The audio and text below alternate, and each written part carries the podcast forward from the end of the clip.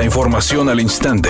Grupo Radio Alegría presenta ABC Noticias. Información que transforma ante la divulgación de las fotografías del exgobernador Jaime Leodoro N., la Comisión Estatal de Derechos Humanos abrió una queja de oficio y solicitó información a la Agencia de Administración Penitenciaria para salvaguardar la identidad de las personas al interior de los penales. Queja de oficio que fue entregada el miércoles pasado, además de una solicitud de información recibida ayer por la autoridad penitenciaria, dirigidos al comisario general José Francisco Jiménez Gómez. En el escrito, la comisión también señala que está haciendo diligencias preliminares relativas al ingreso y estancia de la persona que fue expuesta mediante imágenes fotográficas en el penal de Apodaca. La autoridad estatal cuenta con un plazo de cinco días hábiles para responder el documento señalado, informa el documento de la Comisión Estatal de Derechos Humanos al señalar que no deberían presentarse casos de maestros de educación física con doble salario, autoridades estatales aplicaron una medida de administración para garantizar la impartición de deportes en escuelas públicas. Después del reclamo de padres de familia ante la cancelación del programa de educación física, al dar de baja cerca de 300 instructores por parte del Instituto Estatal de Cultura Física y Deporte del Estado, la Secretaría de Educación en el Estado sostuvo a través de un comunicado que fortalecerá el programa de educación física y deporte escolar, incorporando a maestros que pertenecían al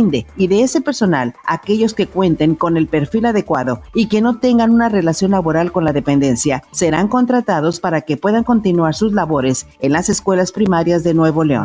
El presidente López Obrador rechazó la ley que ayer aprobó la Cámara de Diputados denominada cobranza delegada para que los bancos, en contubernio con los patrones, descuenten de la nómina del trabajador los préstamos que les otorguen y lo que sobre se lo depositen al empleado. Advirtió que si el Senado avala esa ley, sería vetada por el Ejecutivo. No estoy de acuerdo con esa reforma. No creo que deba de embargarse el salario de los trabajadores bajo ninguna circunstancia. El salario es sagrado, es lo que permite el sustento de la familia. Ningún banco debe hacer, ninguna institución financiera y el gobierno no debe prestarse a eso.